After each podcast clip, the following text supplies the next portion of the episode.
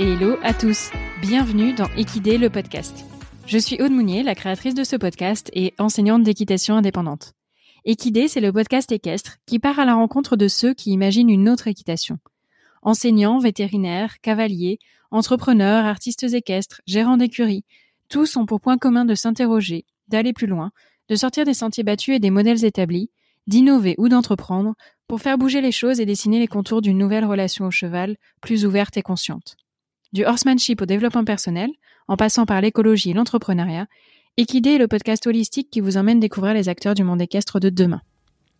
Dans ce septième épisode du podcast, je vous emmène en voyage. Enfin, c'est Leila Pagès, en réalité, qui va nous faire voyager. Leila, c'est la réalisatrice du documentaire Sans attache, que j'ai eu le plaisir de visionner pendant le premier confinement en avril dernier, après des longs mois à suivre son aventure sur les réseaux sociaux. Et pour vous situer un petit peu le contexte, Sans attache, c'est un film qui retrace la quête de Leila à travers ses cinq années de voyage en Europe et en Amérique, à la découverte de nouveaux modes de communication entre les chevaux et les humains. Et ce qui m'a frappé quand j'ai découvert son projet, c'est la ressemblance entre la recherche de Leila et la mienne pour une nouvelle relation avec les chevaux et à travers une meilleure relation à soi et aux autres. Je vous invite évidemment à visionner le documentaire avant ou après avoir écouté cet épisode, parce qu'on va bien sûr évoquer son contenu, mais on dévoilera pas tout le film, et on va surtout s'intéresser à euh, au parcours de Leila, à ce qui l'a poussé à partir dans cette quête, qu'est-ce qui l'a amené à se re-rapprocher des chevaux après s'en être éloignée, et bien sûr ce qu'elle a découvert, appris au cours de ses rencontres, puisqu'elle a interviewé beaucoup d'intervenants autour de la relation au cheval, et comment cette aventure a nourri sa quête euh, de développement personnel par le cheval, puisque finalement c'est ça tout le sujet de Sans attache et de cet épisode, le voyage intérieur et la recherche de liberté guidée par les chevaux. Je vous laisse donc en compagnie de Leila et je vous souhaite une très bonne écoute.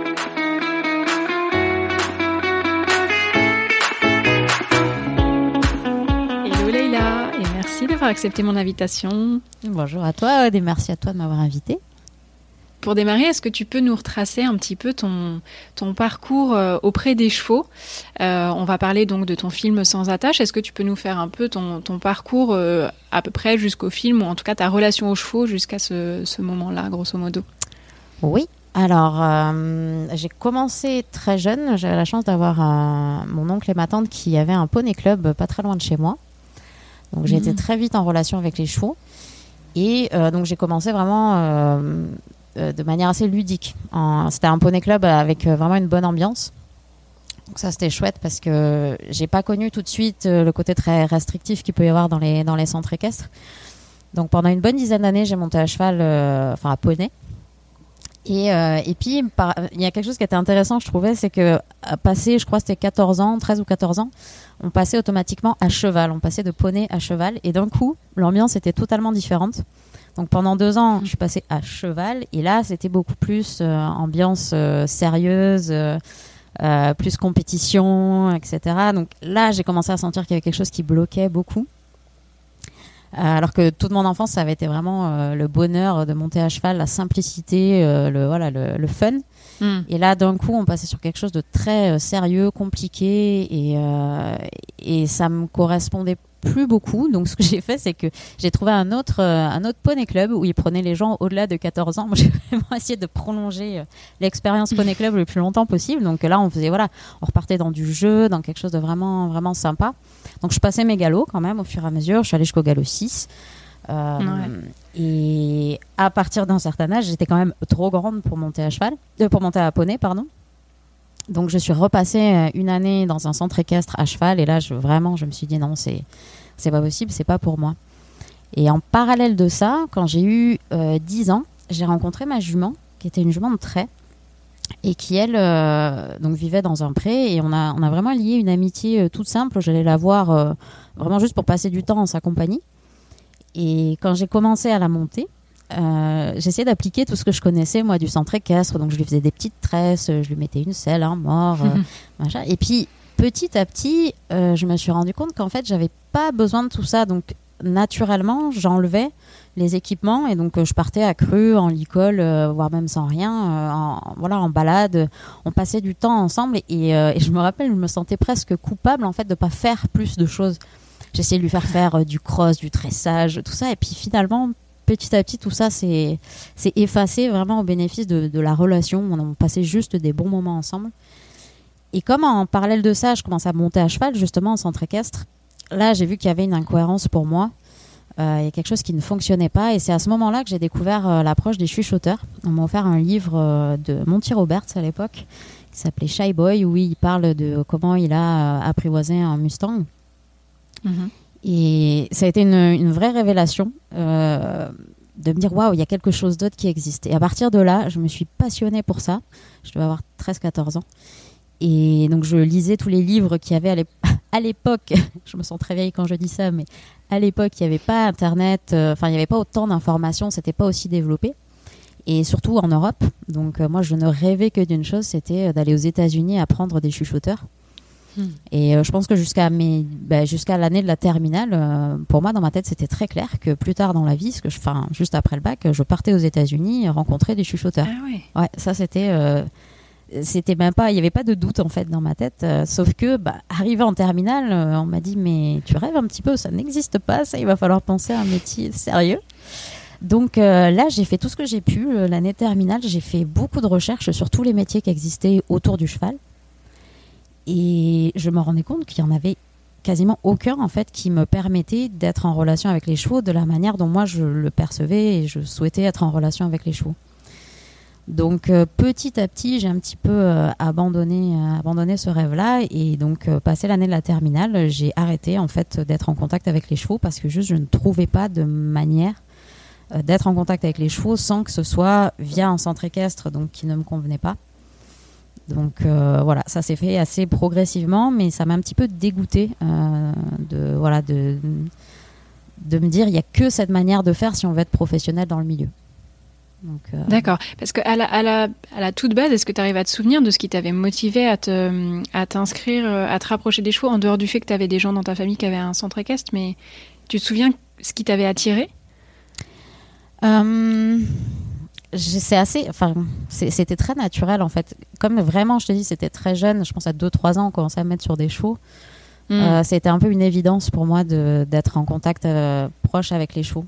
Il n'y avait pas de, il y avait pas de questionnement possible. C'était, euh, c'était aussi des moments. Je pense que c'était à peu près les seuls moments où j'arrivais à être moi-même. Euh, j'étais assez réservée quand j'étais euh, quand j'étais plus jeune, un petit peu renfermée. Et du coup, les chevaux me permettaient vraiment de, d'être moi-même. Ça, c'était quelque chose qui m'attirait hmm. beaucoup. Ok. Du coup, tu arrives à 18 ans, tu trouves pas un endroit qui te corresponde vraiment, en tout cas pour pratiquer de la façon dont tu l'envisages. Et finalement, tu pars dans une toute autre voie euh, professionnelle. Ouais, mais en fait, euh, au début, je me suis, j'ai quand même euh, pensé être kiné et quin. à la fin de ma, terminale, je me suis dit, allez, je vais tenter ça. Sauf que en France, c'était un peu le parcours du combattant, parce qu'il fallait d'abord devenir kiné humain. Et pour devenir kiné humain, il y avait deux solutions ah soit passer un concours pour une école, soit passer la première année de médecine. Donc moi, j'ai ah fait le choix de la première année de médecine. Euh, j'ai travaillé vraiment comme une folle toute l'année, mais euh, c'était vraiment quelque chose qui ne me correspondait pas du tout. Hmm. Et ça m'a pris beaucoup de temps à l'accepter, à le réaliser, mais c'est quand j'ai eu fini la première année, en fait, souvent on la redouble cette année parce qu'elle est assez difficile. Et donc quand j'ai vu que j'avais raté mon concours, je me suis dit, bon, bah, je vais repartir sur une année. Et là, j'ai eu une espèce de, une espèce de révélation. Je me suis dit, mais attends, mais, mais j'aime pas ça du tout, en fait ça ne me correspond pas du tout. Et je me suis sentie tellement libérée d'un coup de me dire, mais il a fait autre chose, quoi. Clairement, fait autre chose. Et euh, donc à partir de là, j'ai eu une année un peu de d'errance où j'ai cherché un peu ma voie. Euh, j'aimais beaucoup le théâtre, donc l'année suivante, je me suis inscrite à un conservatoire de théâtre. Ah, et en parallèle, pour gagner ma vie, je travaillais dans une écurie en tant que palefrenière. C'était dans la région de Bordeaux. Donc euh, ça me permettait de garder le lien avec les chevaux et, euh, et à la fois aussi d'explorer un peu ma partie plutôt euh, créative. Donc euh, ça a été une, année que j'ai beaucoup appréciée d'ailleurs. Et tu le vivais bien de C'était une écurie classique du coup j'imagine? Oui, c'était une écurie classique, mais oui, étonnamment je le vivais bien parce que j'ai passé beaucoup de moments privilégiés avec les chevaux en fait. Hmm. beaucoup plus que quand on est juste cavalier qui vient une heure pour brosser le cheval, etc. Là, on passe du hmm. temps avec eux, on, on, perçoit, on apprend vraiment à, les connaître euh, beaucoup plus en profondeur, on partage leur, quotidien, leur intimité. Donc certes c'est difficile, c'est quand même un métier encore plus difficile pour une femme. Je sais que j'ai eu beaucoup de problèmes physiques à cette époque-là parce que c'était beaucoup d'efforts physiques. Mais mais ouais, moi j'aimais bien ça en fait. Je trouvais ça plus simple que voilà que d'être cavalier en centre équestre. Ok. Et alors l'audiovisuel euh, vers lequel tu as fini par te diriger, c'était c'était pas une passion en fait à la base? Ben, ça l'est devenu pendant cette année-là, en fait, où je faisais du théâtre, etc., où je me suis rendu compte que j'aimais beaucoup, euh, alors faire des vidéos, mais aussi faire du montage. Alors, je commençais, moi, sur des VHS. Hein. Là encore, je prends un petit coup de vieux, mais euh, on n'était pas encore au digital. Et, et j'aimais beaucoup ça, bricoler, essayer de faire des petits montages, faire ressentir de l'émotion, en fait, à travers l'image. Et euh, donc je faisais ça vraiment de manière euh, amateur euh, et, pour des amis, pour des projets, etc. Et puis petit à petit, il y a quelqu'un qui m'a parlé d'un BTS audiovisuel avec une option montage. Donc c'était vraiment pour être monteur vidéo. Je savais même pas que c'était un métier. et, ça m'a paru vraiment une bonne, une bonne opportunité parce que je me suis dit, bon, ça donne un diplôme, donc je vais satisfaire les attentes de tout le monde d'avoir un diplôme. Et en même temps, c'était assez créatif et aussi technique. Euh, et donc j'ai fait deux années de BTS audiovisuel à Biarritz. C'était deux années géniales où vraiment là j'ai pu euh, explorer beaucoup la partie créative qu'il y avait en moi que je ne connaissais pas forcément. Euh, j'ai lié de super amitiés et, et c'est un milieu qui est, qui est, très sympa. Donc ouais, j'ai passé vraiment deux, deux chouettes années. Est-ce que tu te disais à ce moment-là que peut-être un jour tu pourrais allier ça avec ta passion des chevaux et faire quelque chose ou non, c'était pas une idée qui te traversait l'esprit à ce moment-là? Non, parce que encore une fois, je voyais pas de possibilité. J'avais l'impression hmm. que ça n'existait pas en fait ce que je souhaitais faire. Donc euh, c'est devenu une passion du coup le montage vidéo et je me suis juste euh, plongée dedans et j'avais toujours un peu dans le dans le fond de mon esprit ce regret. En fait, les chevaux me manquaient énormément, mais euh, voilà, je il n'y avait pas d'option envisageable pour moi à ce moment-là encore. Donc je me suis dit bon bah écoute c'est déjà bien.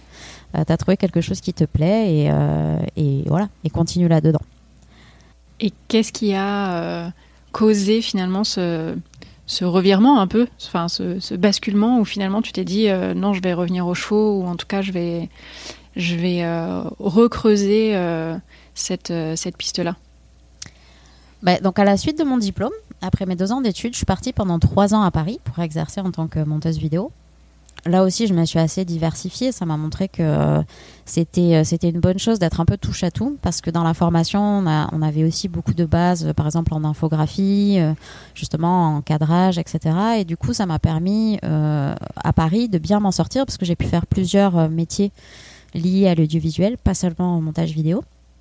Donc j'ai passé trois années à travailler pour des chaînes de télévision et c'est assez drôle parce qu'effectivement le premier travail qu'on m'a proposé, euh, j'avais trouvé une annonce pour une, une entreprise qui s'appelait Technicolor et qui était pour être infographiste. Donc je postule pour cette, euh, cette offre euh, au final et quand je me rends à l'entretien d'embauche, j'arrive devant un bâtiment qui s'appelle Equidia.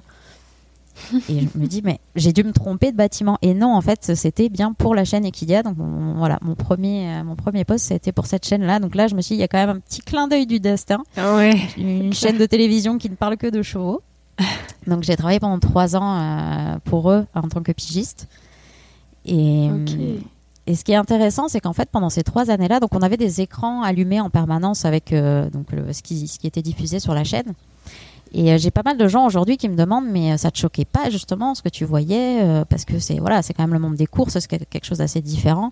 des courses et du sport équestre. Et en fait, je me rends compte que j'ai beaucoup, euh, pour me protéger un petit peu, en fait, je mettais un, une distance entre ce que je voyais à l'écran et ce que je ressentais. C'est-à-dire que je me coupais euh, de mes émotions et je me focalisais vraiment sur la partie artistique du montage. Hmm. Donc euh, voilà, j'essayais de pas trop rentrer là-dedans et, et, bon, ça, ça a relativement bien fonctionné mais euh, c'était un mode de vie. Donc je vivais à Paris. Moi, quand j'étais petite, comme je te disais, je rêvais d'aller euh, dans les Rocheuses aux États-Unis. apprendre euh, apprendre des chuchoteurs et là je me retrouvais bah, dans en plus une petite boîte en tant que monteur vidéo on est vraiment dans un box on appelle ça un box dans l'obscurité pour bien voir l'image à l'écran donc j'étais face à deux écrans dans une petite boîte toute la journée et voilà, c'était un environnement urbain assez stressant. Je voyais beaucoup de, pauvreté, beaucoup d'agressivité, mm. de stress. Et euh, même si j'ai plutôt bien vécu, parce que je suis assez adaptable, j'ai bien vécu ces années-là. Mais euh, dans un coin de ma tête, euh, il y avait vraiment la petite fille qui me disait Mais, euh, mais alors, les chevaux? Les chevaux, c'en est où et, euh, et, Mm. et pour moi, c'était un, un rêve, un rêve perdu, quoi. À ce moment-là, je me disais Bah non, c'est pas possible, c'est fini. C'est fini, laisse tomber. C'est ça, c'est quand t'étais petite. Et par contre, j'avais l'envie de voyager. Ça, c'est quelque chose qui me tenait très à cœur. Donc, je me suis dit Je vais travailler suffisamment longtemps pour avoir les moyens de voyager. Et donc, au bout de Mm. trois ans, je, je repoussais toujours un peu, j'avais toujours un peu peur.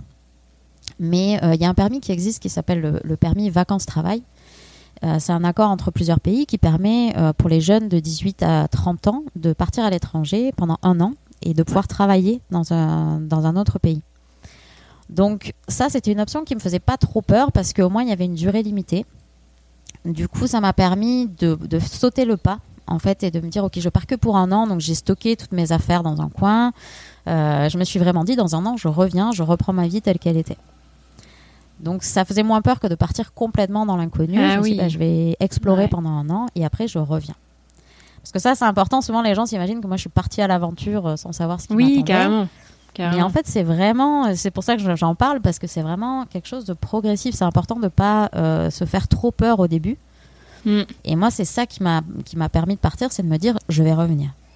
Ouais, t'as construit au fur et à mesure, on va y revenir, euh, du coup, les, les années qu'on suivit. En fait, à la base, t'avais pas du tout euh, de, de, de projet euh, plus long terme, quoi. C'était euh, cette envie-là. Et puis, euh, C'était explorer, ouais. c'est vrai que c'est paradoxal de se dire que pendant trois ans, tu bossais, entre guillemets, dans les chevaux, ou en tout cas en rapport, mais que finalement, il y avait. Enfin.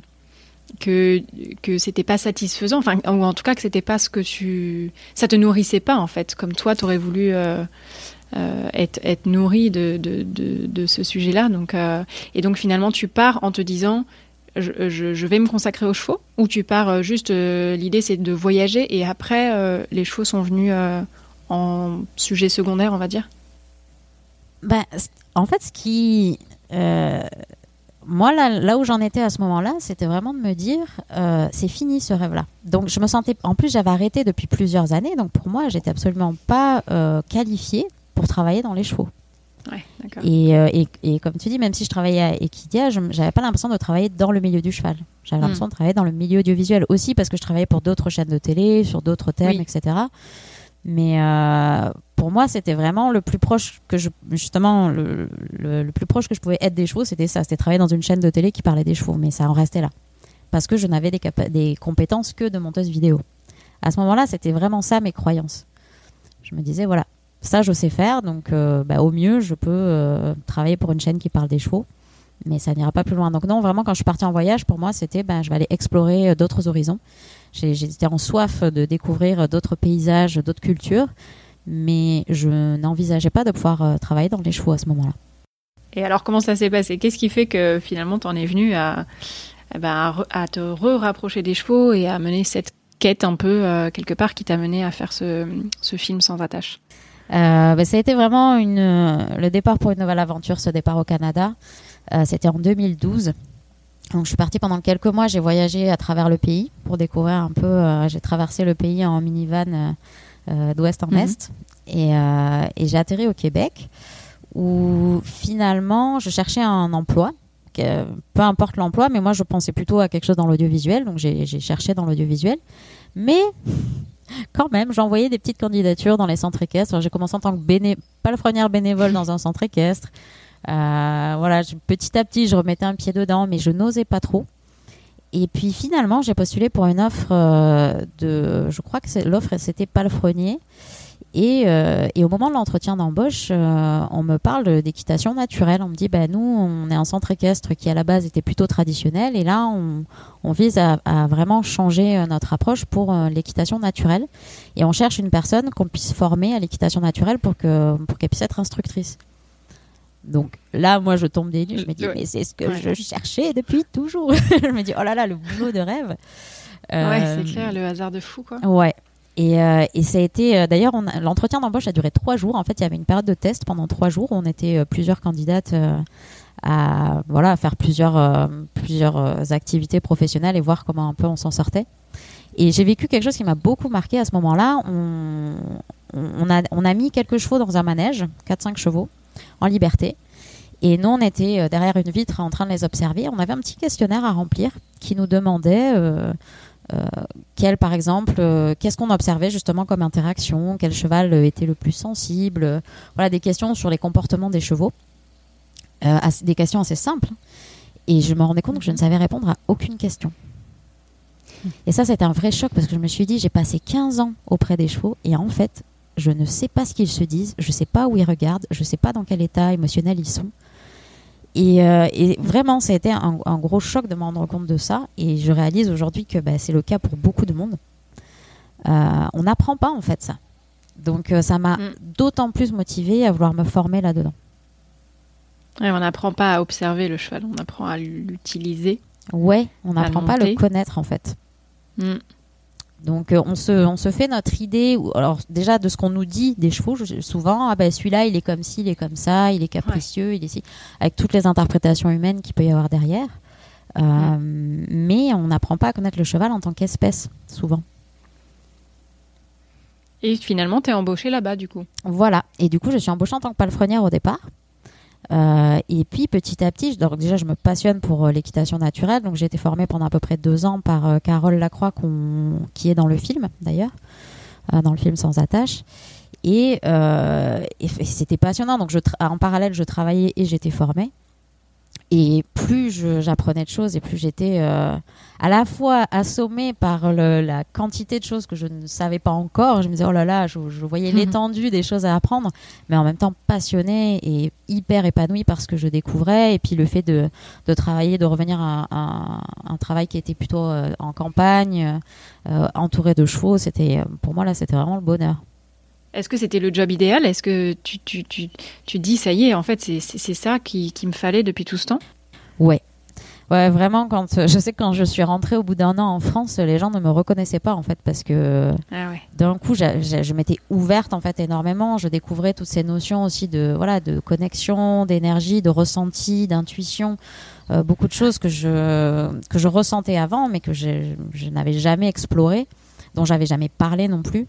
Et là, d'un coup, ça m'ouvrait un monde de possibilités. Donc j'étais, euh, ouais, j'étais fascinée et j'ai commencé assez rapidement à enseigner. Et là aussi, j'ai été fascinée en fait de voir que euh, fascinée de voir la transformation des personnes euh, après les séances en fait, de voir que les personnes me disaient mais attends, j'ai appliqué ça dans ma vie en fait avec mon conjoint, mon enfant, mon ami, etc. Et, et ça marche en fait. Donc toutes les notions mm. qu'on pouvait apprendre avec les chevaux, euh, je voyais bien que ça transformait les personnes intérieurement. Et ça, ça me fascinait. Mm. Et puis c'est aussi, j'avais aussi beaucoup de personnes qui étaient par exemple dans la cinquantaine, soixantaine, qui venaient et qui disaient mais en fait j'ai toujours voulu être proche des chevaux, mais justement l'approche de centre équestre ne me convenait pas, donc moi j'avais fait une croix dessus. Et qui redécouvraient le plaisir de la connexion, de voilà, de la relation avec le cheval.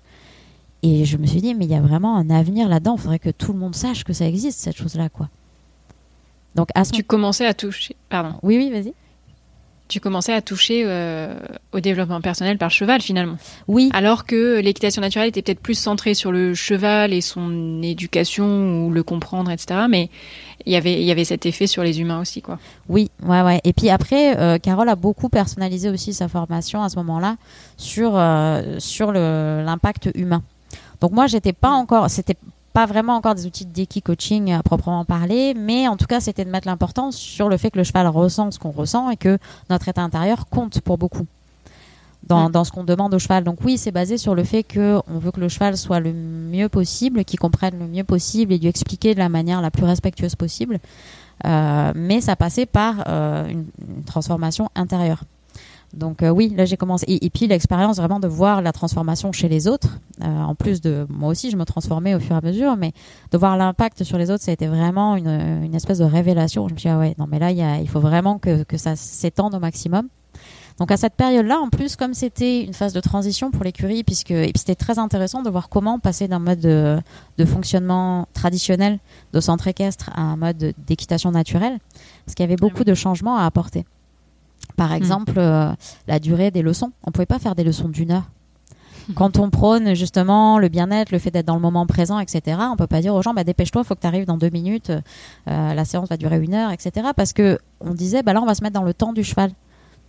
Donc, ça demandait de pouvoir soi-même se déposer et prendre son temps. Donc, une séance d'une heure, c'était beaucoup trop court. Donc, petit à petit, on a fait des modifications comme ça.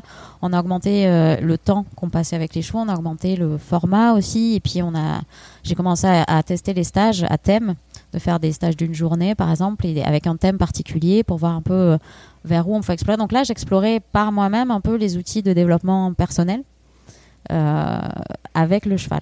Mais c'était vraiment assez en autodidacte par rapport à, Ouais. voilà, à ce que j'observais, à ce que je ressentais. Voilà, je, j'explorais un peu toute cette partie-là. Mais euh, à ce moment-là, quand même, a commencé à germer l'idée. En fait, je me disais surtout, on a beaucoup à apprendre les uns des autres. Et, euh, et je souhaitais vraiment qu'il y ait des partages entre, euh, entre les professionnels qui ont ces ouvertures-là. Et je trouve que c'est rigolo parce que c'est exactement la même démarche que tu as toi, en fait, avec ce podcast. Euh, d'aller à la rencontre des autres qui, ont, qui, ouvrent, euh, qui ouvrent des portes, qui ont découvert d'autres manières d'être avec les chevaux. Donc à ce moment-là, j'ai commencé à organiser, à organiser des partenariats. J'ai commencé à contacter des professionnels euh, de tout pays pour leur demander, par exemple, de venir donner des stages dans notre écurie ou euh, pour aller chez eux voir ce qu'ils faisaient. Parce que par moment, j'étais obligée de rentrer pendant quelques mois en France pour des questions de visa. Donc je me disais, bah, tant qu'à faire, autant aller rencontrer des professionnels, apprendre auprès d'eux, euh, partager ce qu'ils font. Euh, donc il y avait vraiment cette envie de, de partage et, euh, et, je ressentais vraiment qu'il y avait une vraie richesse dans le fait de partager. Parce que chaque culture euh, avance dans, ce, dans, dans la relation avec le cheval, mais de manière différente. Justement, Mm. tout à l'heure, tu me demandais euh, l'équitation naturelle versus euh, équitation éthologique. Euh, souvent, on me dit Ah, mais ouais, mais dans tel pays, ils sont beaucoup plus avancés que nous. Sauf que moi, dans chaque Ah ouais. pays où je vais, on me dit ça. Donc c'est- impossible. Il y a forcément, tu vois, il y a, pas un pays qui est plus avancé que les autres. C'est qu'en fait, euh, l'évolution, elle s'est faite de manière différente, souvent par rapport à la culture. Par exemple, en France, justement, l'évolution est beaucoup passée par euh, l'éthologie scientifique. Donc, euh, il y a ce côté où on se base beaucoup sur les études du comportement, sur euh, les, modes de, de conditionnement, etc. Donc, c'est très enrichissant. Euh, et par exemple, au Canada, moi, ce que j'ai découvert, c'est que euh, il y avait une plus grande ouverture. Euh, alors, j'ai ressenti surtout au Québec parce que j'ai pas passé autant de temps avec les chevaux dans le reste du Canada qu'au Québec. Mais au Québec, il y avait une grande ouverture sur le côté justement développement personnel, le côté un peu plus spirituel, euh, énergétique. euh, Où en France, là, par contre, je ressentais des grosses résistances par rapport à ça. Euh, Au Québec, ils étaient très ouverts à tout ça. Donc c'est pour ça que j'ai pu expérimenter aussi là-bas plus facilement parce que euh, les gens étaient vraiment ouverts à. euh, Il n'y avait pas, il y avait pas ces, euh, ces connotations négatives qu'on peut avoir en France, par exemple. Ce qui est quand même intéressant, c'est que du coup, tu dis que il y a la même tendance partout. Oui. Euh, partout dans tous les pays, on est quand même dans cette phase où on cherche, on creuse la relation et on cherche à aller plus loin. Et après, tout le monde n'avance pas forcément sur les mêmes thématiques ou n'utilise pas forcément les mêmes moyens pour y arriver, mais mais voilà, c'est quand même une préoccupation commune. Ça, c'est euh, c'est assez fort, je trouve. Ouais. Après, je précise quand même que c'est dans tous les pays où euh, la relation avec le, le cheval est, euh, est au stade de loisir. D'accord. Dans le sens où il y a quand même euh, pas mal de pays où le cheval est encore un outil de travail. Oui. Et où là, du coup, il n'y a pas autant cette volonté d'être dans une relation respectueuse, de prendre le temps, etc. Il y a bien sûr des individus qui, de leur côté, essayent, mais il y a quand même un plus gros poids des traditions. Euh, et ça fonctionne au final parce que le, bah, le cheval travaille comme on lui demande, donc pourquoi changer les choses Donc euh, ça, je l'ai beaucoup ressenti par exemple en, en Patagonie et au Costa Rica aussi. Ok. Alors, ce qui, est, ce qui apparaît pas forcément dans le, dans le docu, mais nous on en a un peu, un peu discuté, c'est que tu es resté 4 ans au Québec sur ce poste. Donc, tu étais devenue enseignante euh, d'équitation naturelle, mais enseignante quand même. Et tu es restée quand même une longue période là-bas. Et donc, tu décides de partir euh, interroger différentes personnes. En tout cas, partir à leur rencontre déjà et après potentiellement partager euh, tes expériences. Euh, encore une fois, c'est assez marrant parce que dans le film, je crois que j'ai réussi à rendre ça assez lisse, mon parcours. Ouais. Même si je montre les hauts et les bas, hein, mais ça a l'air très, euh, très presque simple. Euh, en fait, ça s'est pas fait du jour au lendemain. Au début, en fait, je me suis dit que j'allais faire une chaîne YouTube avec un épisode par intervenant. Quelque chose d'assez simple où j'allais juste faire une interview par épisode. Et, et donc, ça me permettait de pas me prendre trop la tête et de me dire bah, dès qu'il y a inter- un intervenant qui me plaît, hop, je vais à sa rencontre et puis euh, on fait une interview. Donc j'ai fait Hmm. deux trois petites interviews euh, comme ça. D'ailleurs, J'ai une petite anecdote dans mes premières interviews parce que j'étais pas euh, non plus formée entièrement au tournage. J'avais des bases, mais euh, voilà, j'étais pas. Je me oui, c'est un autre métier que le montage. Exactement. Et j'ai dû rentrer en France encore une fois à cause de mon visa. Et là, j'ai passé deux, trois mois dans le no man's land. Mm. rentrer chez mes parents à me dire bon, là, je, voilà, j'étais complètement perdue. Euh, mon projet était vraiment au stade de, l'ébauche. Je me disais, bon, bah oui, une chaîne YouTube, mais il n'y avait rien de publié. J'avais filmé des choses, mais je publierai rien encore. Et, euh, et, là, j'ai eu un moment de, je sais pas, de spontanéité où je suis allée sur euh, Google. Et ça faisait longtemps que je voulais aller en Patagonie, j'en rêvais depuis longtemps. Et donc je suis allée sur Google, j'ai tapé mhm. Patagonie, horsemanship, je sais plus, deux, trois mots-clés comme ça. Et euh, je suis tombée sur un site de, de euh, woofing. Donc c'est quand on échange, euh, on, va travailler quelque part pendant quelques heures par jour et en échange on peut être logé, nourri sur les lieux.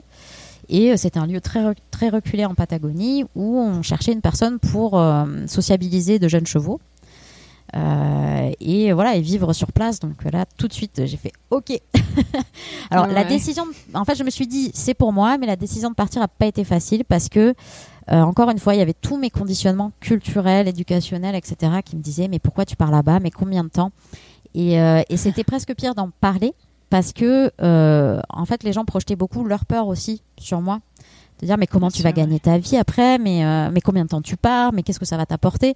C'est des questionnements en plus qu'on se pose déjà soi, mais quand les autres les renforcent, ça fait douter beaucoup. Donc mmh. j'ai douté un mois ou deux et j'ai finalement franchi le cap et je suis partie trois mois au fin fond de la Patagonie.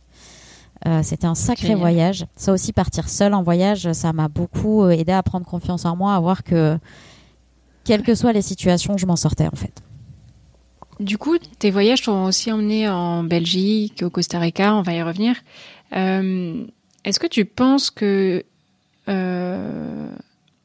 enfin, il fallait que tu partes à l'étranger pour avoir toutes ces toutes ces, ces, leçons auprès des chevaux pour vivre autant de choses? Est-ce que en France, euh, il, manquait des choses? Enfin, je, ne sais pas si ma question est, claire, mais euh, en dehors de l'aspect culturel, euh, qui est évident quand on voyage, est-ce qu'en France, tu aurais pu trouver un peu ces, mêmes leçons quelque part? Ou est-ce que le fait de partir à l'étranger était, entre guillemets, indispensable dans cette quête?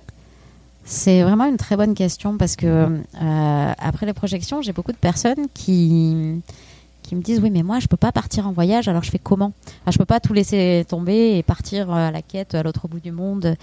Et en fait je pense que j'aurais pu trouver toutes ces clés euh, de relations auprès des chevaux en France effectivement il y a énormément d'endroits et de personnes euh, très enrichissantes mais ce que ça m'a apporté c'est de me découvrir moi hors de mes conditionnements culturels Hmm. hors de euh, mes conditionnements euh, par rapport à l'éducation, par rapport à mon entourage.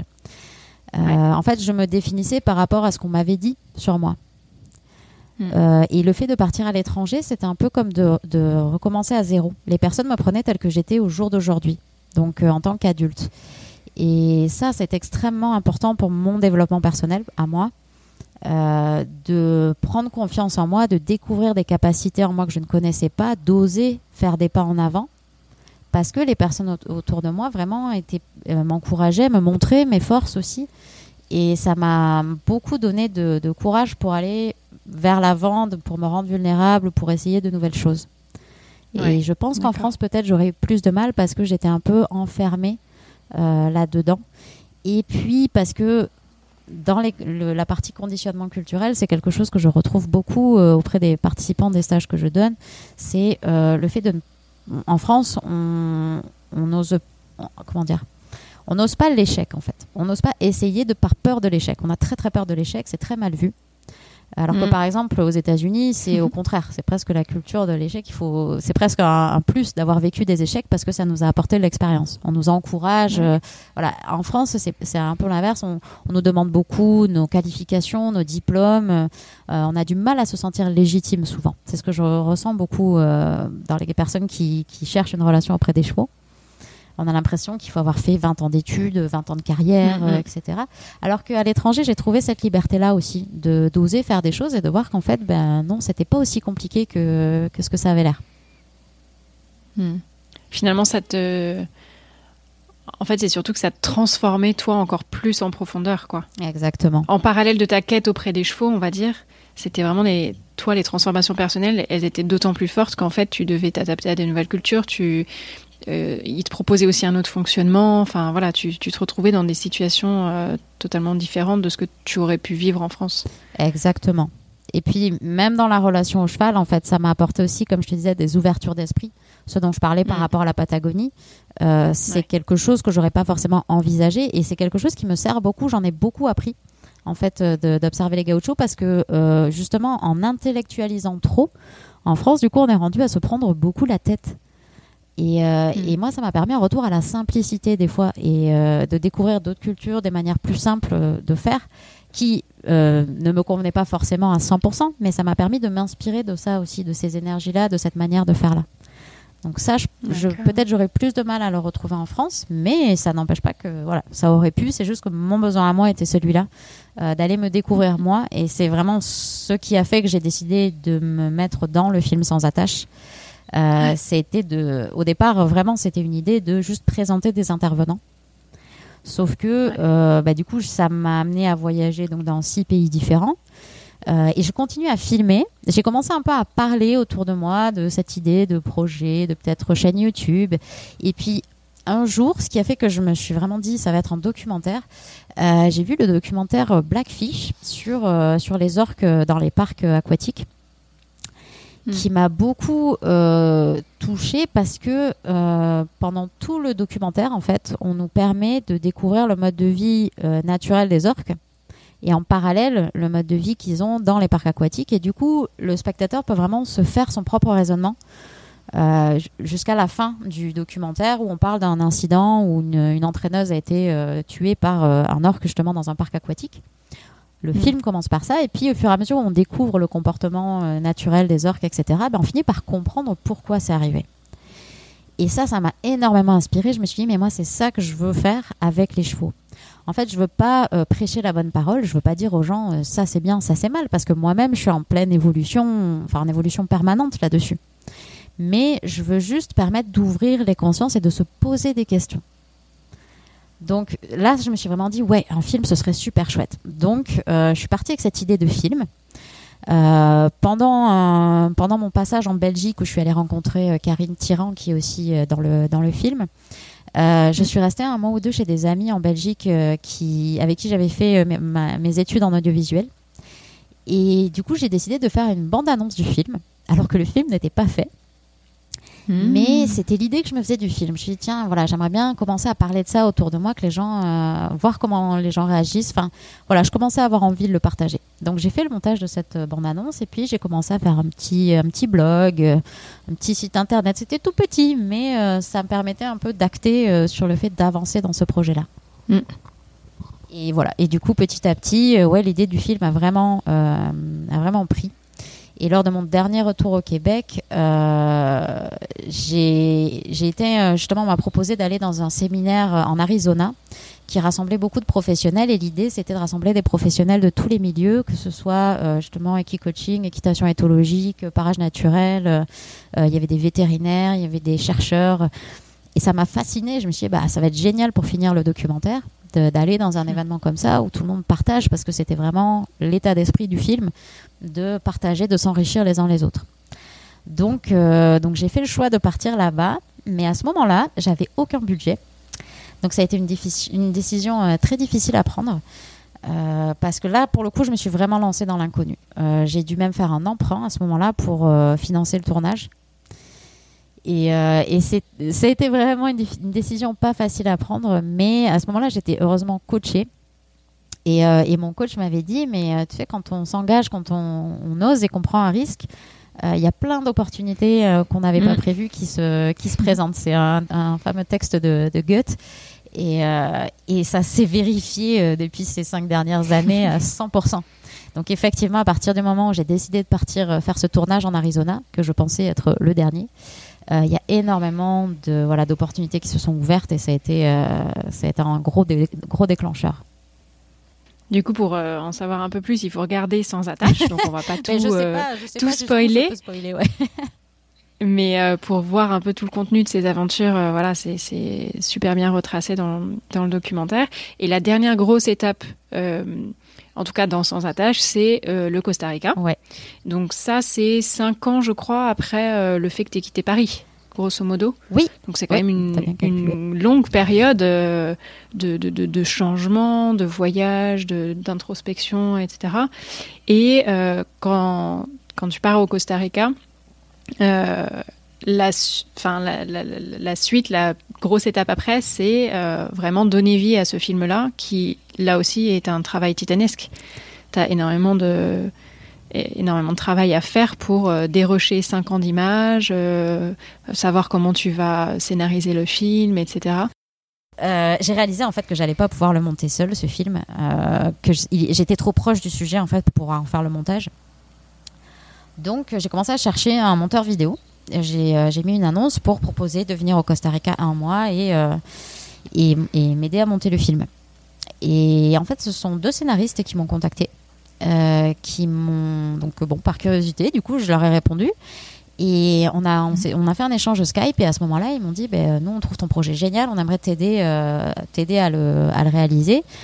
Euh, mais quand on parle avec toi, nous, on se dit que c'est vraiment ton histoire en fait qui serait intéressante à raconter.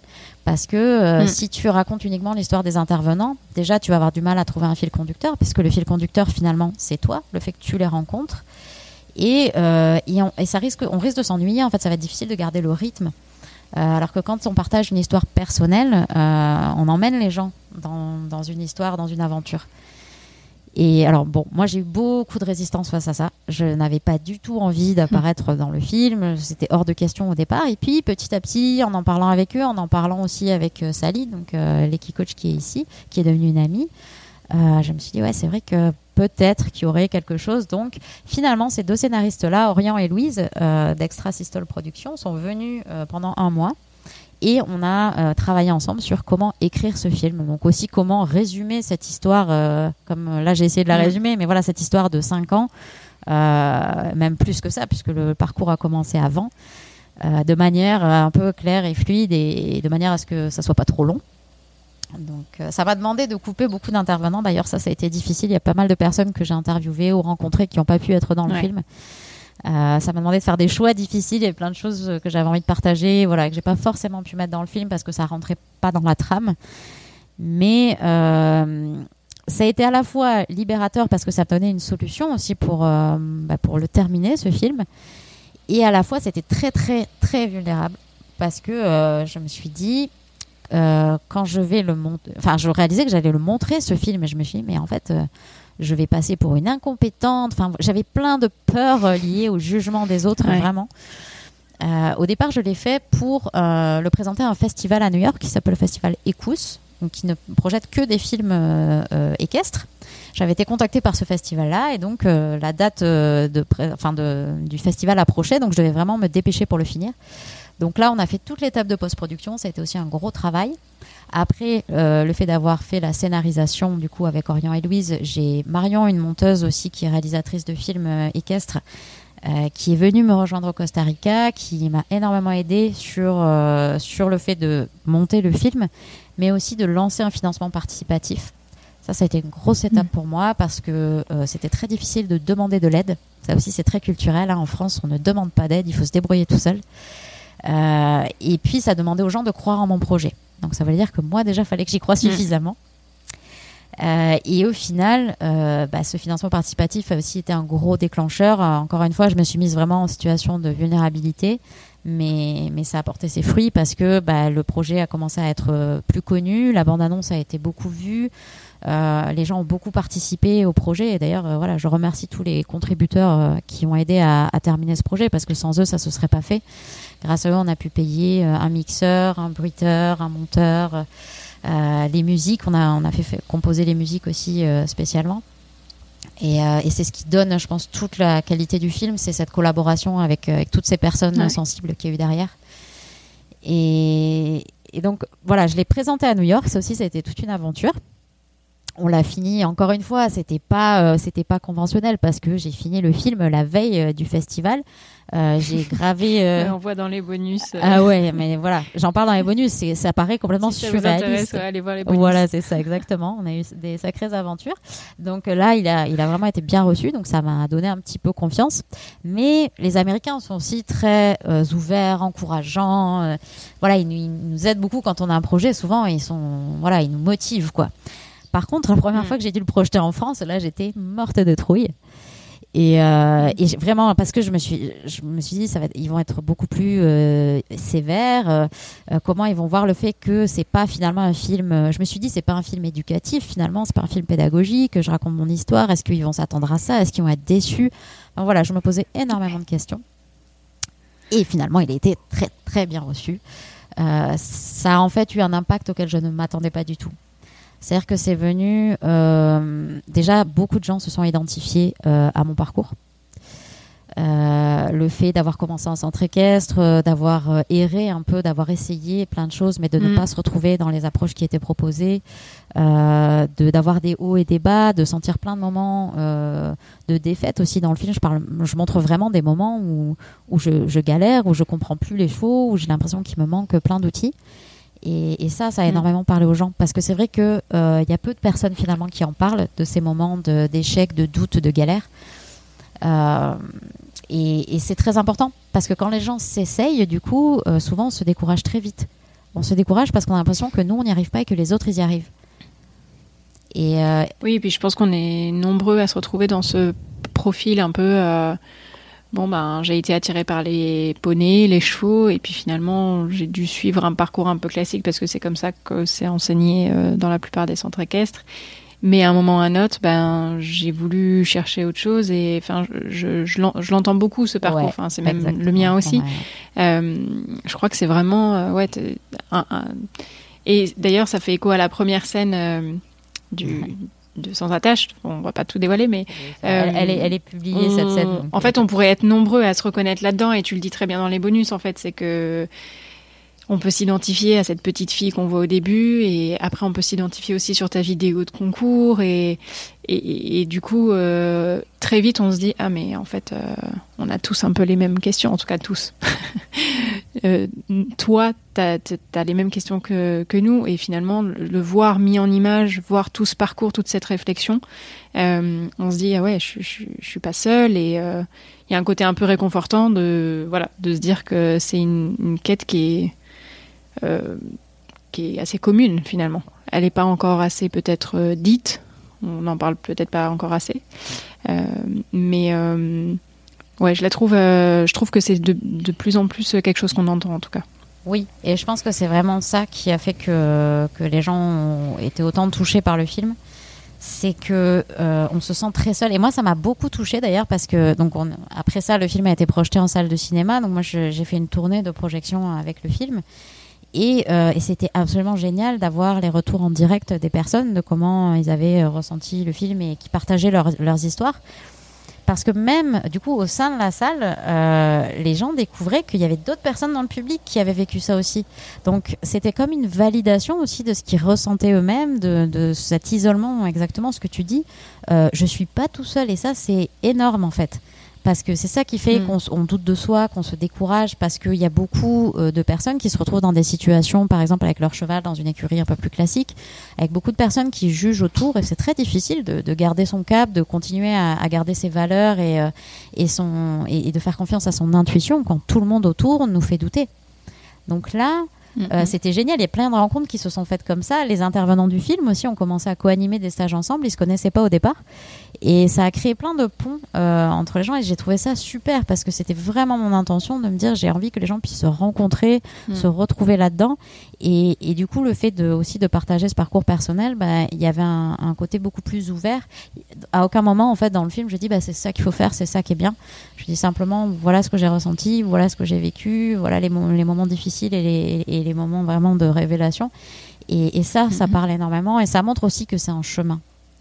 C'est pas, du- on n'arrive pas du jour au lendemain à euh, comprendre les chevaux, avoir tout compris. à- Voilà, ça c'est vraiment important parce qu'il y a une, une, une idéalisation, beaucoup, en, en, grande partie grâce aux réseaux, enfin à cause des réseaux sociaux. Les réseaux sociaux ont un très bel avantage du coup de connecter les gens mais euh, on a très vite fait d'idéaliser euh, ce que font les autres. Et moi, j'ai remarqué que, moi compris, en fait, les gens, des fois, euh, idéalisent complètement mon parcours et ma vie, même d'aujourd'hui. tu vois, dans ce. Pourquoi? Parce qu'on est beaucoup plus spontané à partager des moments de joie et de réussite et de. C'est sûr, c'est beaucoup plus facile. Moi, je sais que les moments difficiles, j'ai besoin de les intérioriser en premier. Et après, par contre, je fais vraiment, je fais en sorte de les partager mais une fois que j'y suis passée, une fois que j'ai compris, une fois que j'ai intégré un peu ce qui s'est passé. Et, euh, le fait de, voilà, de partager plus de, de, réussite, entre guillemets, ou de moments de joie et de choses qui vont bien, euh, c'est souvent perçu comme euh, ah ben voilà, leur vie maintenant à eux, c'est que ça, alors que moi, je galère. Oui, et puis je pense que tu en parlais tout à l'heure, il y a l'aspect culturel. En France, on est quand même très à pas trop parler des échecs, pas trop parler de, des difficultés. Euh, enfin voilà, c'est euh, c'est aussi peut-être parce qu'on est français qu'on a un peu ces blocages-là. C'est assez fort, ouais, le euh, blocage culturel, parce qu'effectivement, par exemple, en Belgique, je l'ai pas rencontré. C'était très intéressant mm. aussi de, de, voyager avec le film parce que les réactions au film étaient très différentes selon les pays. Euh, ça, j'ai trouvé ça très chouette. Et euh, même, euh, même lors des stages, je vois que les problématiques ou les, les challenges que peuvent rencontrer les gens ne sont pas les mêmes en fonction de, de notre culture. Hmm. Mais justement, je trouve que c'est ce qui est intéressant dans le film, c'est de voir tes difficultés et, et les moments où on, on, voit qu'il y a quelque chose qui change, etc. Et puis finalement, tu te confrontes à d'autres difficultés et puis tu es de nouveau perdu. Et ça, c'est un peu le quotidien quand on est cavalier. Alors, moi, j'entends par cavalier n'importe quelle personne qui a un rapport avec les chevaux, hein, qu'on monte ou pas, mais euh, c'est euh, notre quotidien de se dire Ah, génial, euh, j'ai enfin compris ça, j'ai. Ok, il y a tel truc qui est débloqué, et le lendemain, ben, en fait, on fait face à autre chose et il faut de nouveau creuser, il faut de nouveau se remettre en question. Et ça, dans le film, je trouve que justement, c'est vachement bien Enfin, on s'identifie justement à ça. Par contre, le paradoxe, c'est que, on... comme c'est un film, on, a l'impression qu'effectivement, ce que tu disais tout à l'heure, c'est fluide, que voilà, il y a ces cinq années d'aventure, d'exploration, et, que c'est un peu un chemin euh, continu. Alors qu'en fait, tu disais, euh, non, non, c'est c'est pas du tout euh, quelque chose qui a été fluide. c'est raconté comme ça, mais voilà, le chemin était sinueux, et finalement, c'est un peu notre quotidien quand on est quand on est cavalier quoi. Je crois pas connaître un seul cavalier qui est estimé avoir eu une progression euh, linéaire, euh, qui ait jamais fait euh, de, de, de, pas en arrière quand il pensait en avoir fait trois en avant. Enfin voilà, c'est et ça, je, enfin je trouve qu'on le ressent vraiment bien dans, dans, dans le film. Oui, mais parce que en fait j'ai dû choisir, j'ai dû choisir les moments les plus importants à raconter dans le mm. film bah, pour pas qu'il dure 4 heures quoi. Puis pour que ça reste aussi intéressant qu'on suive l'histoire.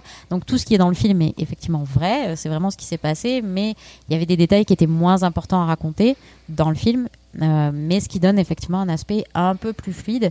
Mais comme tu dis j'ai essayé au maximum de montrer euh, les gros moments difficiles le fait... souvent les gens sont surpris par exemple que le burn-out arrive après que j'ai découvert ce travail dans les dans les chevaux mais c'est ça que je trouve aussi intéressant, c'est de se dire euh, c'est pas une évidence en fait. Comme comme tu disais, c'est pas parce que bah là hop il y a un truc qui se passe super bien que d'un coup euh, la vie est parfaite. Et, encore aujourd'hui, je partage au quotidien le fait que bah oui, je rencontre encore des challenges, des incompréhensions avec les chevaux.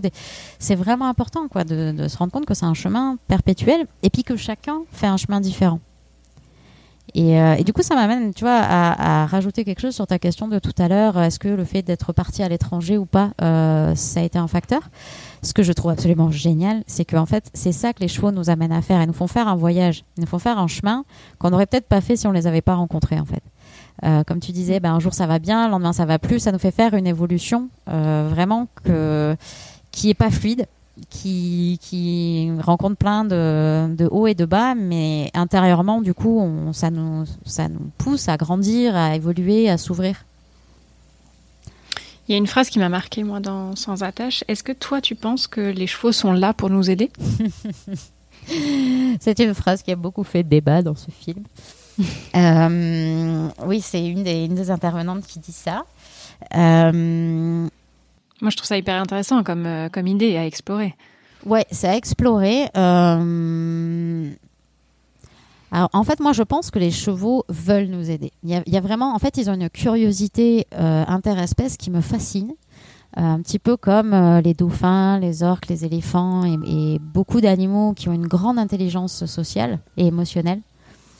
Euh, on sent vraiment une curiosité euh, ouais, interespèce. Donc, ils ont une curiosité envers l'humain que moi, je ne soupçonnais pas. Au départ, je me disais, bah, c'est nous qui avons voulu euh, être en contact avec eux. Donc, on leur impose plein de trucs.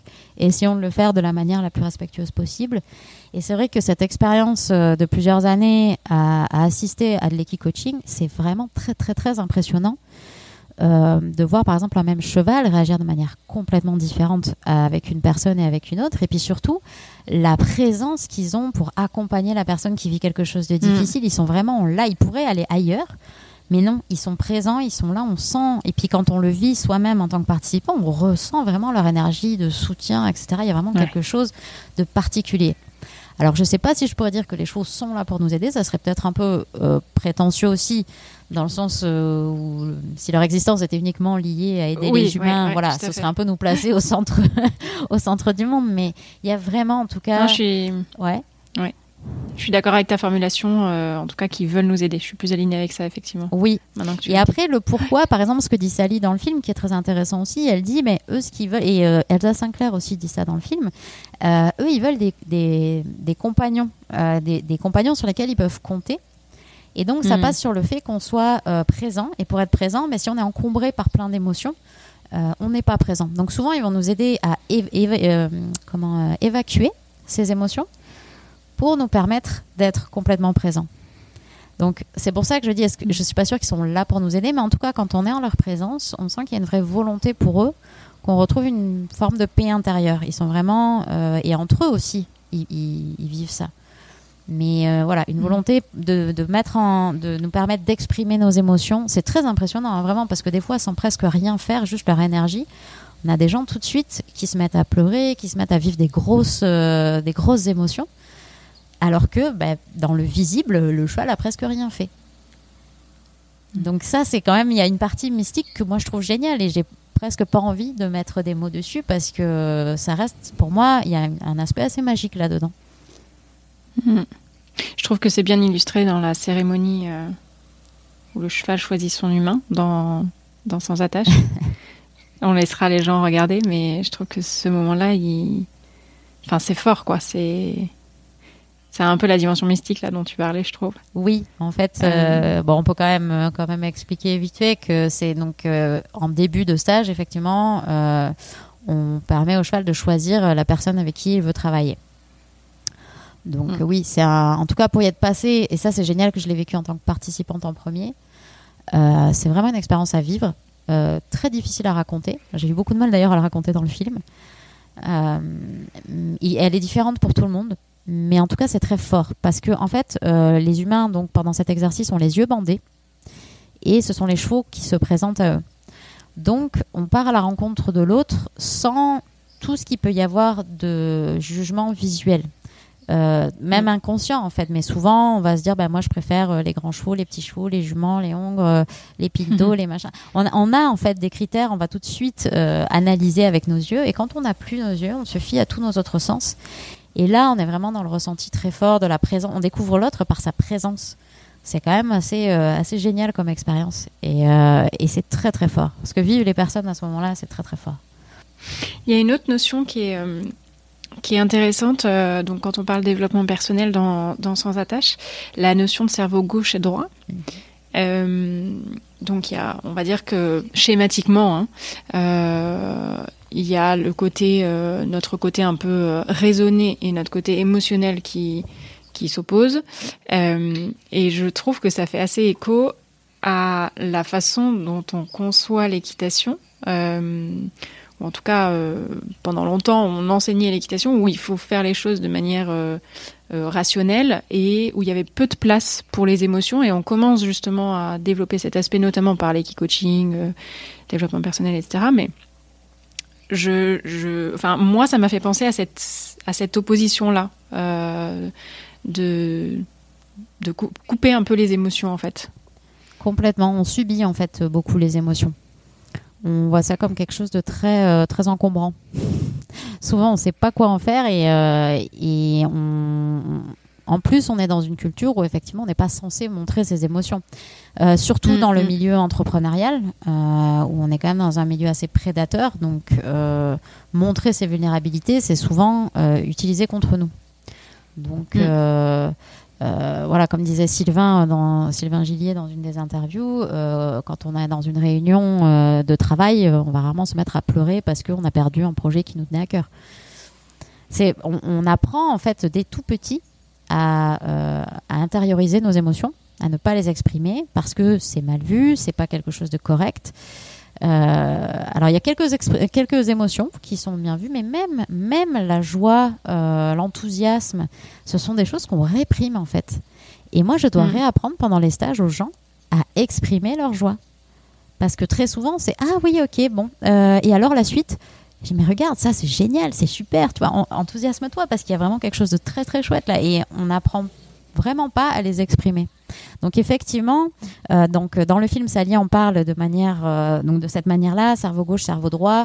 Euh, on- peu importe le mot qu'on met dessus, mais effectivement, on a une partie en nous qui est vraiment basée sur le rationnel et qui est aussi utile parce que euh, ça nous protège. Parfois, ça nous permet de nous mettre en vigilance. Euh, si on ne suit que euh, ses émotions, euh, on peut parfois se perdre euh, là-dedans. Mm. Donc, le- notre partie rationnelle a vraiment un rôle à jouer, mais euh, dans notre culture occidentale, il est très prédominant et par contre, euh, on n'explore pas du tout euh, notre, notre monde émotionnel en fait. Et ce qui est dit dans le film, que je trouve assez juste, c'est qu'en fait, pour les chevaux, ça c'est Linda Kohanov qui le dit, pour les chevaux, les informations, les émotions, pardon, ce sont des informations. Donc plutôt que de les subir, c'est de se mettre à l'écoute de ces émotions. Et ça, c'est une grande leçon que nous apprennent les chevaux. C'est pour ça que les chevaux sont si bons là-dedans. C'est que, euh, pour donner un exemple très simple, euh, une émotion de peur, par exemple, quand on, on vit un peu au milieu des chevaux, on se rend compte que dès qu'un des chevaux ressent une émotion de peur, ça se transmet dans tout le troupeau. Mm. Et en gros, le message de la peur, il y a bien une information derrière, c'est tu es en danger, euh, ton intégrité physique est en danger en ce moment. Donc il y a un message à percevoir. Et le message, c'est bah, comment, comment je peux me mettre en, en sécurité? Donc les chevaux, par exemple, la plupart du temps, vont plutôt choisir l'option de courir, enfin de s'échapper, de fuir. Et une fois qu'ils ont fui, bah, l'émotion n'a plus lieu d'être, puisqu'ils ont entendu le message, ils ont posé une action par rapport à ça, et ensuite ils retournent brouter. Mm. Alors que nous, quand on vit une émotion, euh, on- elle va rester là longtemps parce qu'on ne l'écoute pas, on cherche à la réprimer le plus possible. Sauf que malheureusement, enfin, c'est pas toujours le cas, mais très souvent, quand une émotion n'est pas entendue, bah, elle disparaît pas parce que son message n'a pas été entendu. Donc souvent, on accumule, on accumule, on accumule. Et moi, je sais qu'au début, mes premières expériences d'équicoaching, j'avais et même de coaching tout court, j'avais des émotions qui sortaient, mais pêle-mêle quoi. C'était, c'était très, ça s'était tellement accumulé que c'était tout mélangé. Je savais pas ce que c'était. Euh, Voilà, ça, je, c- c'était très très fort et en même temps, j'ai, j'ai- je me sentais complètement perdue à m'ouvrir à ça. Et puis petit à petit, une fois que l'accumulation a pu se sortir et, et se déverser et que j'ai pu être accompagnée, ça c'est très important aussi. Euh, moi, je sais que l'accompagnement que j'ai reçu euh, au, au fil des années m'a énormément aidé. Et ça m'a permis de l'accompagnement en fait c'est important qu'il soit fait euh, de manière ouverte que ce soit nous nous-mêmes qui trouvions euh, les réponses en nous. Pas que quelqu'un vienne nous dire ah ben c'est parce que tu ressens ceci ou cela. C'est vraiment nous-mêmes d'apprendre à identifier nos émotions euh, d'apprendre à les ressentir et après ça d'apprendre à les gérer du coup parce qu'on va plus attendre que l'émotion soit dans le rouge et qu'on soit vraiment dans un mode où on ne contrôle plus du tout l'émotion on va l'entendre un peu plus tôt elle aura pas besoin d'être aussi forte cette émotion donc euh, voilà, Mm. c'est toute une exploration du monde émotionnel qui est vraiment importante et que les chevaux, euh, les chevaux sont vraiment des maîtres en la matière.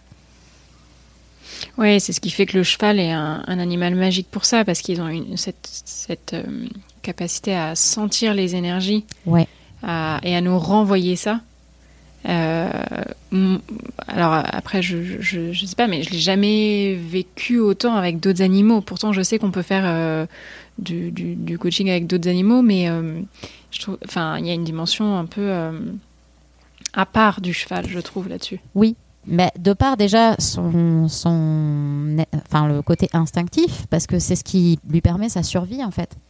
Comme je disais, Mm. pour lui, ça, ça fait partie de son langage, les émotions.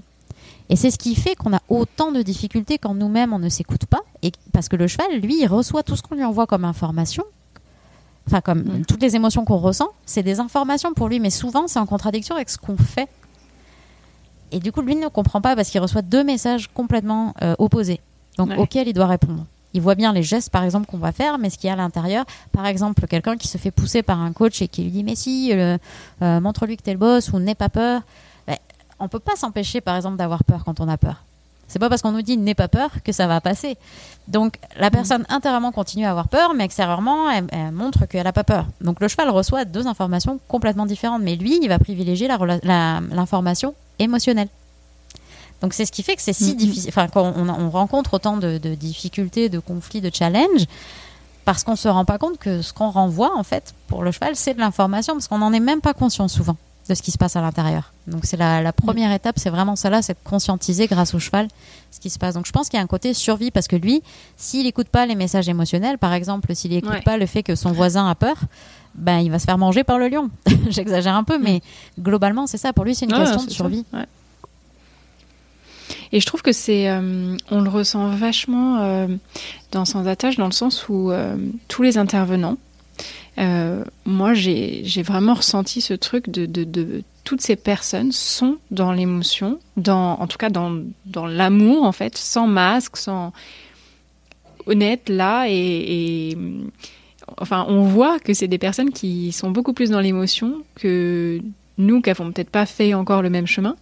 Euh, et je trouve ça super beau de, de se rendre compte que ben, tu as quand même pas mal d'intervenants dans, dans, le documentaire et il y a ce point commun entre eux. Comme si finalement c'était un peu ça le. Alors je dirais pas la finalité parce qu'on n'a peut-être jamais fini vraiment euh, ce chemin-là, mais que c'était ça la clé quelque part en fait. Ah, c'est joliment formulé. ouais, je crois que ben, parce que ce sont tous des personnes qui ont passé beaucoup de temps auprès des chevaux et en fait, je pense qu'on en arrive tous à ça. Les chevaux enlèvent les couches euh, de conditionnement, de superflu. Ils vont vraiment à l'essentiel. C'est ce que je disais. Moi, ce qui m'attirait quand j'étais petite, c'est que je pouvais être moi-même. Euh, je sais qu'il n'y a que auprès des chevaux que je m'autorisais à pleurer, que je m'autorisais à vivre des émotions fortes. Ça, c'est si on prend le temps de les écouter. Parce qu'il y a beaucoup de monde dans, dans le monde du cheval qui, justement, été à l'opposé. Parce que euh, y a une sorte de carapace quelque part. Peut-être qu'on on croit écouter le cheval, mais on l'écoute pas vraiment. Et Ouais, en fait, euh, c'est quelque chose que je, dis euh, dans le film, c'est que moi, là, après euh, ma formation en équitation naturelle, j'ai senti que j'arrivais à parler au cheval, mais je n'arrivais pas à l'entendre. J'arrivais pas à l'écouter. Mm. Et j'en étais très consciente, ça me frustrait énormément, mais il manquait un truc vraiment. Je me disais, je vois bien qu'il me dit des trucs, mais je comprends pas. Et, et ça, c'est tout un cheminement, effectivement. c'est pour ça que être accompagné, c'est important. Passer du temps en présence des chevaux, c'est important. Mm-hmm. Et comme tu disais, se mettre à l'écoute. Et en fait, euh, quand on enlève toutes les couches euh, de conditionnement, comme je te disais, ce que je pense vouloir avec mon cheval, finalement, euh, c'est aussi apprendre à ne plus être tout le temps dans l'action. Il se passe énormément de choses quand on n'est pas dans l'action. Dans, dans le, le fait qu'en plus, on est dans une relation non verbale avec le cheval, alors même si nous, on peut lui parler au cheval, mais lui, il, nous parle, il nous parle autrement qu'avec des mots. Donc ça oblige à une forme de silence, à une forme d'intériorisation. Et du coup, à sentir, même quand et puis passer du temps avec eux, c'est hyper important parce que euh, on réalise leur mode de vie, ça nous, ça nous ancre énormément parce qu'eux, ils sont beaucoup dans le ne rien faire entre guillemets. C'est-à-dire qu'ils bougent pas forcément tant que ça. on, on, a cette image des chevaux au grand galop, etc. Mais c'est c'est pas ce qu'ils font la plupart du temps. La plupart du temps, ils mangent, ils marchent, ils mangent, ils marchent, ils se reposent. Il y, a un côté vraiment, et c'est d'ailleurs la fin du film pour moi a été euh, tout un chemin là-dessus, parce que je voulais finir euh, sur l'image au grand galop, etc. Mais j'ai rajouté une scène où vraiment on est juste au pas, on est tranquille, on est au milieu du troupeau. Parce que, et c'est vraiment, euh, d'ailleurs, JR, le cheval qui est dans la, scène finale, qui m'a appris ça pendant qu'on tournait les dernières scènes. Je me suis dit, mais oui, il a raison c'est important de revenir à ça, à ce côté. On chemine. En fait, les chevaux sont en perpétuel cheminement, puisque c'est des nomades. Hein. Faut pas oublier. Donc, euh, eux, il y a ce côté où ouais, on est toujours en apprentissage, on est toujours en cheminement, et voilà, je pense qu'ils nous emmènent, ils nous emmènent là-dedans. C'est un, super parallèle, ça. c'est hyper intéressant comme. Euh, ils sont toujours en cheminement. Ben ouais, ouais, ouais. Et il y a, un côté, aussi. Il y a un côté impermanent en fait qui est génial avec eux parce que comme tu disais, dès qu'on pense, dès que nous on s'ancre dans une croyance, hop, ils nous la font sauter. Et euh, il nous, l'explose en l'air et du coup on est, ah ok. Donc ça nous apprend aussi à être je pense un peu plus euh, un peu plus humble de rester un peu plus ouvert et vulnérable en fait. Et ça c'est aussi euh, quelque chose que les chevaux ont. Ils, ils, sont en permanence en situation de vulnérabilité en tant que proie voilà. Mais ils vivent pas dans le stress de se faire manger. Ils vivent justement très paisiblement. Donc c'est nous apprendre mm -hmm. à, à, être vulnérable pour co se connecter avec les autres mais toujours en se respectant, euh, sans rentrer dans une vulnérabilité qui est trop intense et où on va complètement se perdre, où on va avoir peur, on va être en panique. Mm -hmm. Il y a vraiment un équilibre à trouver. Et, euh, et eux, c'est vraiment ouais. des, des, des, champions pour ça. C'est cette capacité magique des animaux à être dans l'instant présent sans se soucier du passé et à envisager l'avenir euh, de manière euh, négative ou positive. Ils sont juste là, il y a une émotion qui surgit, bon bah ils la traitent et puis et puis on est reparti dans le dans l'instant présent. Enfin, ouais. c'est assez inspirant, je trouve, quand on les regarde. Oui, complètement. Mais et puis on en parle beaucoup. Je sais qu'il y a beaucoup de gens qui se frustrent avec ça, qui disent mais moi je, je veux être dans l'instant présent. Mais comme je disais, c'est un cheminement parce que on est obligé de défaire beaucoup de conditionnements. On a on nous a appris à faire, faire, faire. Ouais. Et du coup, apprendre à juste se poser, c'est très difficile. Alors que pourtant, moi, je sais que les, les moments les plus magiques que j'ai pu vivre avec les chevaux, c'était souvent dans euh, l'inaction dans, en tout cas euh, vis, euh, visible. C'est-à-dire qu'il ne se passait pas grand-chose dans le monde visible, mais intérieurement, il se passait des choses très très fortes. Alors comment tu as évolué depuis, euh, bah, depuis ce qu'on voit euh, dans Sans attache, depuis la fin du documentaire? Est-ce que tu as trouvé euh, un équilibre? Quel est cet équilibre?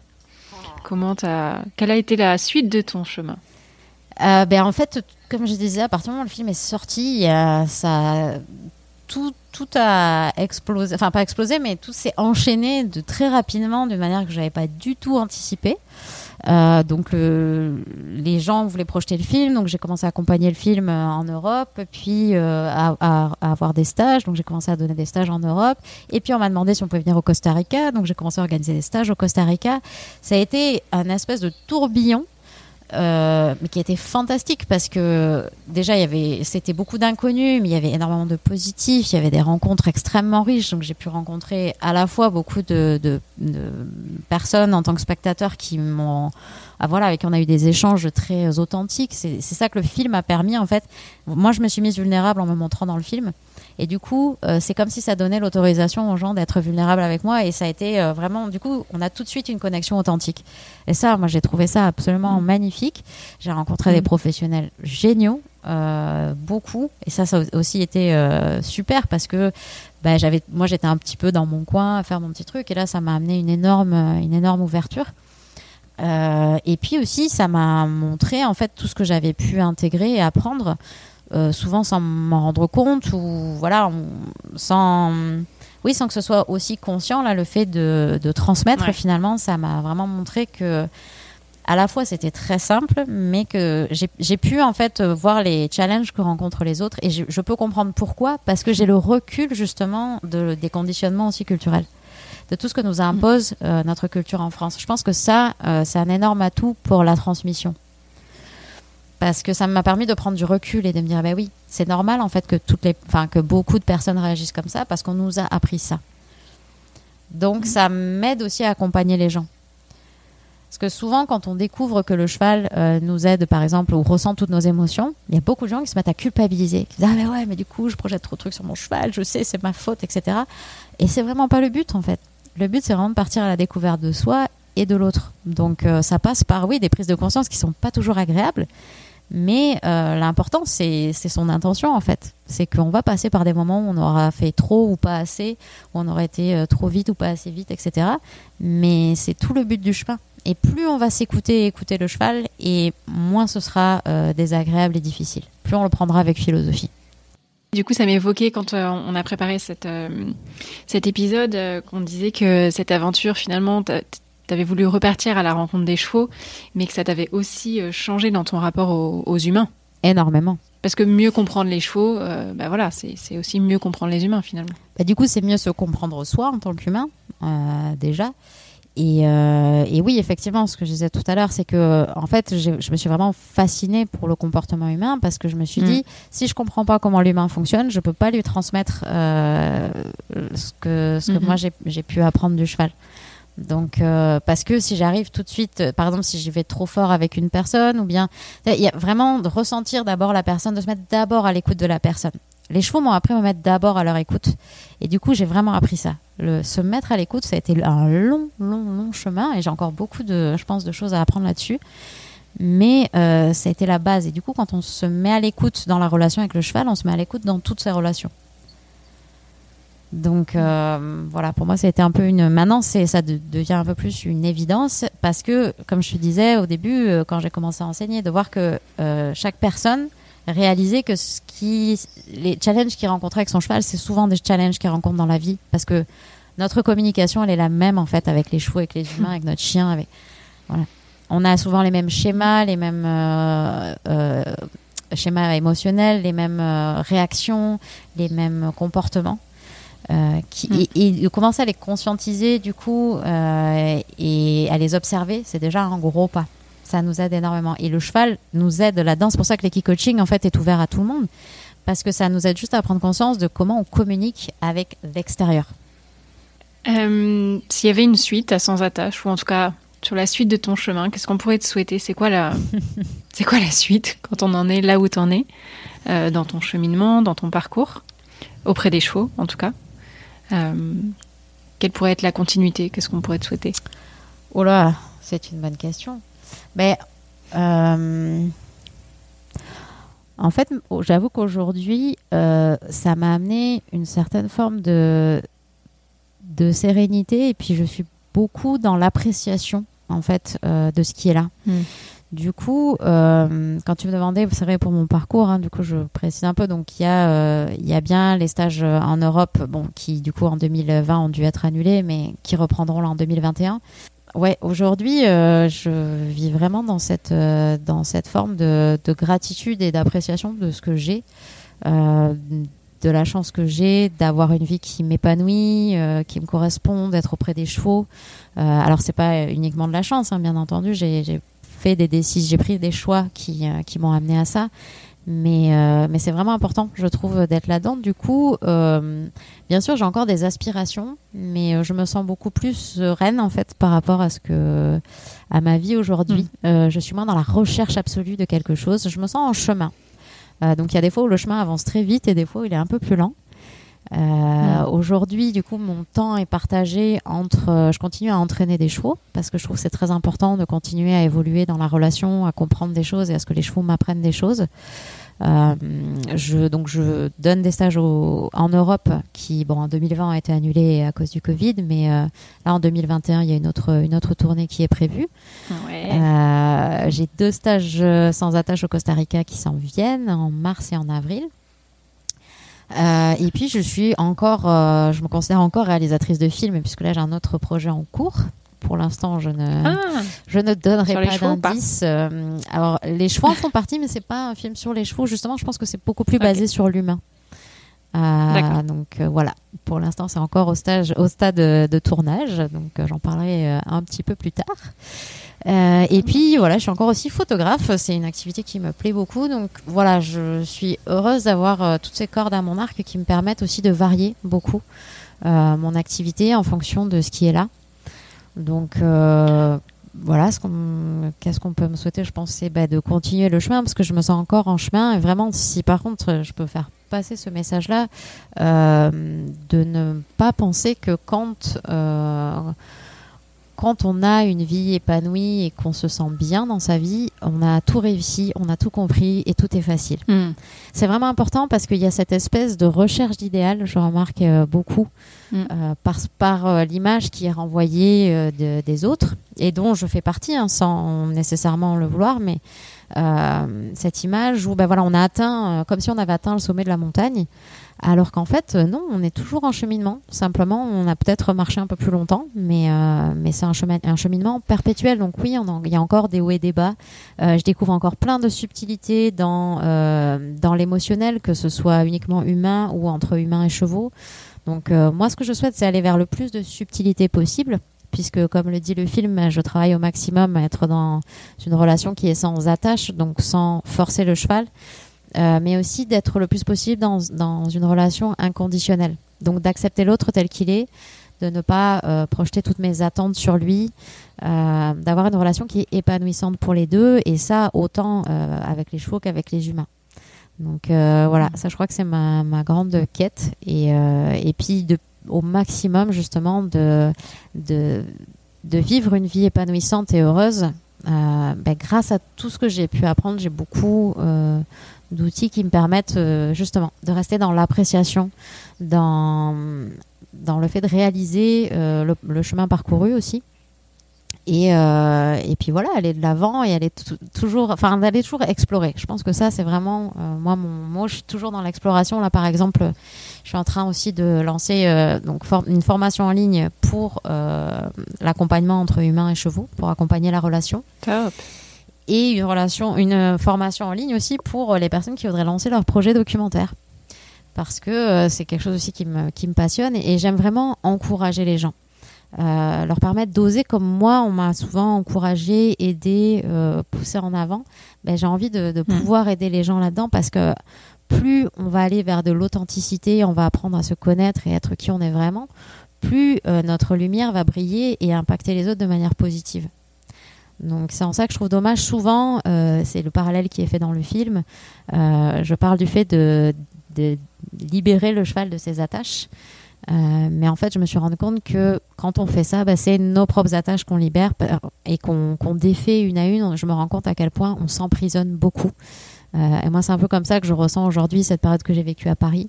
Je me suis emprisonnée dans le bah, c'est à ça que ressemble la vie, c'est comme ça qu'il faut faire, c'est comme ça que c'est correct. Et en fait, je me rends compte aujourd'hui que j'ai réinventé ma vie complètement. Là, depuis 5 ans, j'ai l'impression d'avoir vécu 10 vies différentes et euh, tout aussi euh, passionnantes les unes que les autres. Comme je disais, c'est simple, mais c'est pas forcément facile. Donc, il faut quand même avoir le courage d'oser. Et plus on va avoir des personnes aussi, plus on va s'entourer de personnes euh, euh, encourageantes, bienveillantes, euh, connectées. Et, et voilà, plus, euh, plus ça va nous aider à nous épanouir. Et c'est d'ailleurs euh, quelque chose qui est très important pour moi dans l'expérience que je propose au Costa Rica. Euh, parce que la culture ici est vraiment particulière. Euh, les, les gens ont vraiment une, une manière de voir la vie, d'aborder la vie qui est très simple et, et saine et, et enrichissante. Et qui nous montre un peu ce que c'est le bonheur. On court beaucoup tous après cette idée du bonheur. Mais en fait, les gens d'ici, ben, ils sont heureux. Ils sont heureux et avec pas grand-chose. Et euh, on a vraiment des, des grandes leçons à en apprendre. Donc euh, voilà, dans le stage, il y a vraiment toute une partie qui est dans l'immersion euh, culturelle qui est très importante pour moi parce que ça nous, ça nous transforme de l'intérieur. Le bonheur, c'est pas une quête d'un état permanent. C'est Exactement. des petits bonheurs au quotidien. C'est des moments de bonheur. Mais le voir comme une quête absolue d'un état qui resterait pour toujours, c'est c'est très illusoire, je pense. Ouais, ouais, ouais. Mais moi, en tout cas, je sais que ça m'a. hum, Ça m'a montré. Enfin, moi, pour moi, en tout cas, la quête du bonheur passe beaucoup par euh, le mouvement aussi, suivre le mouvement de la vie. Euh, Avant, j'étais beaucoup en opposition. Et, euh, et je Mm. forçais beaucoup les choses. Et c'est aussi, pour, c'est aussi pour ça que c'est très important de penser à son environnement, est-ce que mon environnement me correspond, et d'être en lien avec la nature, avec un environnement naturel. Et c'est ça aussi que les chevaux nous apportent. Les gens qui vivent en ville et qui veulent être auprès des chevaux, c'est souvent pour ça. Pour retrouver aussi cet état naturel des choses, retrouver un rythme de la vie qui est plus en lien. Justement, le burn-out aussi m'a fait comprendre ça. Euh, en faire beaucoup trop, euh, s'oublier, ne pas respecter son propre rythme intérieur, c'est aussi parce que j'étais coupée euh, de mon environnement et quand je, vraiment je me suis remise en lien avec ça, le fait de faire par exemple des transhumances ou d'être très à l'écoute des saisons, etc. Ça m'a beaucoup aidé à, à ralentir le rythme, à être dans quelque chose de. Pour ça que je parlais d'inaction tout à l'heure, c'est très important les temps d'intégration et de repos. Euh, nous, on est tout le temps dans l'action, mais à un moment donné, ça passe plus. Et Combien de personnes aujourd'hui, justement, font des burn-out, en font trop, sont épuisées, stressées? On apprend à vivre avec une dose de stress qui finalement n'est pas forcément nécessaire. Donc, euh, je pense que c'est ça, être, être serein intérieurement, être en paix. Je crois que c'est euh, la plus grande quête qu'on puisse, qu'on puisse avoir. Ouais, la sérénité, c'est une jolie, une jolie quête, je pense. Ouais. Eh ben, merci beaucoup, Leïla. Bah, merci à toi. C'était passionnant. C'était très chouette de partager. Merci de, merci aussi de, voilà, de donner une voix à, à des personnes qui l'ont pas forcément toujours. Alors, je m'inclus pas forcément dedans, mais je trouve ça vraiment important. Euh, des initiatives comme la tienne, c'est vraiment euh, hyper encourageant aussi à- moi, en tout cas, je sais que ça m'encourage à continuer parce que je me dis, waouh, il y a plein de choses qui se font, allez, go, on y va, quoi. Parce que des fois, ça peut être un peu décourageant quand on n'a pas forcément de retour en face, de feedback, on n'a pas forcément l'impression des fois euh, que ça intéresse les gens, etc. Donc, euh, il y a des moments, des fois, de découragement et, et le fait, voilà, de voir, d'inspirer par l'exemple, je trouve ça hyper important. Et, euh, et, avec ce podcast, je trouve que c'est ce que tu fais parce que tu permets d'ouvrir les horizons, de voir d'autres choses, de, euh, et puis toi aussi par ton propre parcours. Euh, c'est vraiment intéressant. Donc, euh, donc merci de ce, de ce podcast. Ben merci à toi parce que c'est aussi la même démarche qui t'a amené à faire sans attache. Donc finalement, euh, c'est un peu ce qui nous, ce qui nous rassemble. Ouais, donc ben, merci beaucoup. Merci à toi. à bientôt. Ben oui. Et bon courage pour la suite. Merci beaucoup.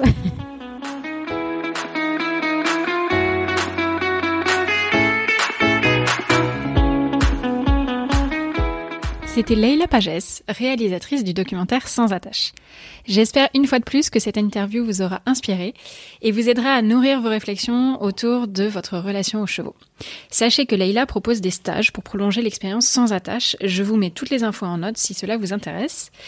Je crois personnellement que ce qu'on peut retenir de cet épisode, c'est que la recherche d'une meilleure relation avec nos chevaux passe par la découverte de notre propre liberté à nous et que c'est un chemin long et sinueux, c'est ce que je dis souvent dans, ce podcast, qui doit nous apprendre à écouter et à déconstruire ce que nous croyons savoir pour mieux accueillir ce qui est.